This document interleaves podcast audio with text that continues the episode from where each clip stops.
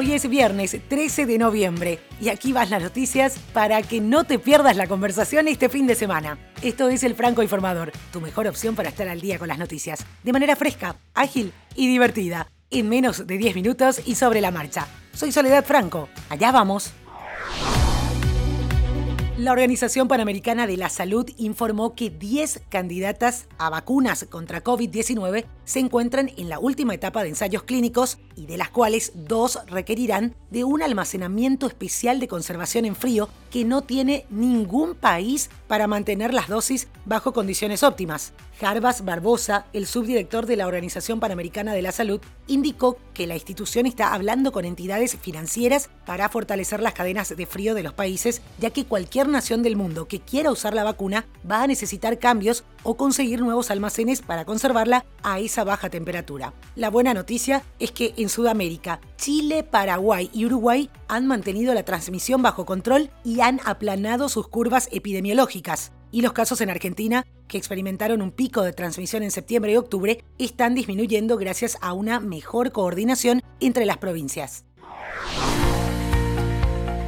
El príncipe Khalifa bin Salman al Khalifa de Bahrein murió este miércoles a la edad de 84 años. La causa de la muerte no se compartió, pero según la agencia de noticias estatal de Bahrein, el príncipe había estado recibiendo tratamiento en la clínica Mayo de Estados Unidos. Se lo considera uno de los primeros ministros con más años de servicio en el mundo. El príncipe heredero Salman bin Hamad al Khalifa fue nombrado nuevo primer ministro el miércoles, el primero desde que la nación insular declaró su independencia en 1971. Como informa AP, al primer ministro le siguieron acusaciones de corrupción durante gran parte de su carrera. Su nombre fue parte de un importante caso de práctica de corrupción contra el productor de aluminio Alcoa, que alegaba que la empresa estaba sobornando indirectamente a funcionarios del gobierno y varios días después de que se celebrara la jornada electoral en Estados Unidos, el presidente Donald Trump se hizo con la victoria en el estado de Alaska, un resultado que le sirve para asegurar tres votos del colegio electoral. Con eso suma 217 votos del colegio electoral, lejos de los 270 necesarios para alzarse con la victoria y más lejos aún de los 279 que ya suma su rival en las urnas aún hay 42 votos electorales en juego, los 16 de Georgia, los 15 de Carolina del Norte y los 11 de Arizona, tres bastiones conservadores que desde 1992 solo se han decantado por un presidente demócrata en una ocasión cada uno. En cualquier caso, ni siquiera con una victoria en estos tres estados, Trump podría tener opciones de asegurarse un segundo mandato. De todos modos, el equipo de Donald Trump ya anunció que una vez concluya el escrutinio en todo el país, solicitarán recuentos en varios estados.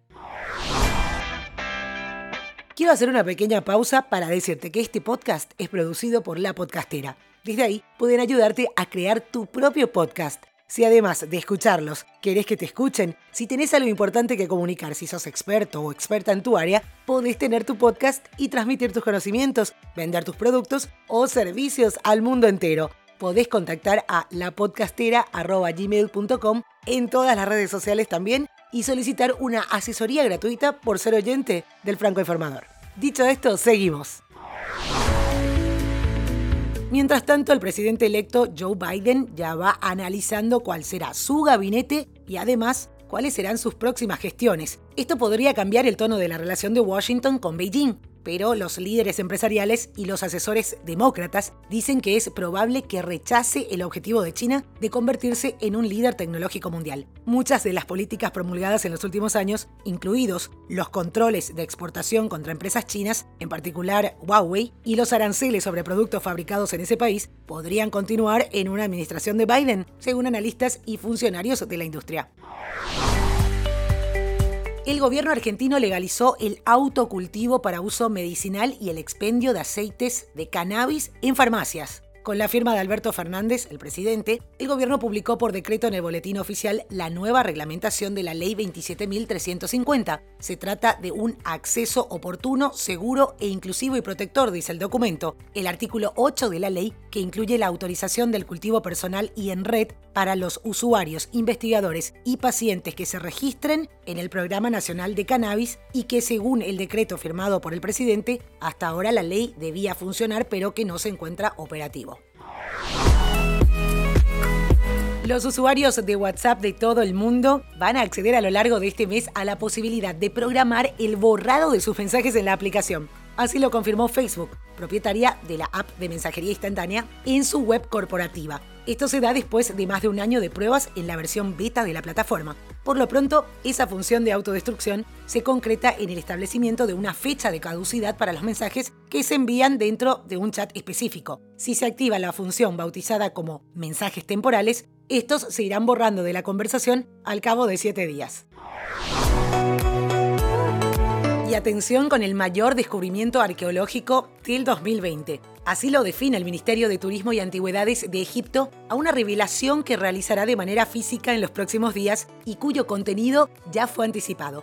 Se trata de más de 100 sarcófagos perfectamente conservados. Las tumbas ornamentadas provienen de la necrópolis de Saqqara, situada a unos 50 kilómetros al sur del Cairo. Según información que ya trascendió, pertenecerían a altos funcionarios y sacerdotes de la dinastía 26 y no han sido alterados desde el momento de su entierro, hace aproximadamente 2.500 años. En días próximos se llevará a cabo la rueda de prensa anticipada por el Ministerio, en la cual se mostrarán todos los nuevos hallazgos. Y uno de los diamantes más grandes que se hayan encontrado fue descubierto en Botswana por una pequeña minera canadiense que sigue desenterrando piedras enormes. Lucara Diamond Corporation anunció que encontró un diamante blanco de 998 quilates. La piedra preciosa es una de las cinco más grandes que se hayan descubierto. No obstante, Lucara dijo que el diamante deberá dividirse antes de procesarlo para transformarlo en gemas pulidas. Nos vamos con lo nuevo de ACDC. La icónica banda estrenó su sencillo Realize, un tema que forma parte de su nuevo álbum de larga duración, Power Up, que llega hoy mismo, hoy viernes 13 de noviembre. Y esta canción ya se encuentra disponible en todas las plataformas digitales.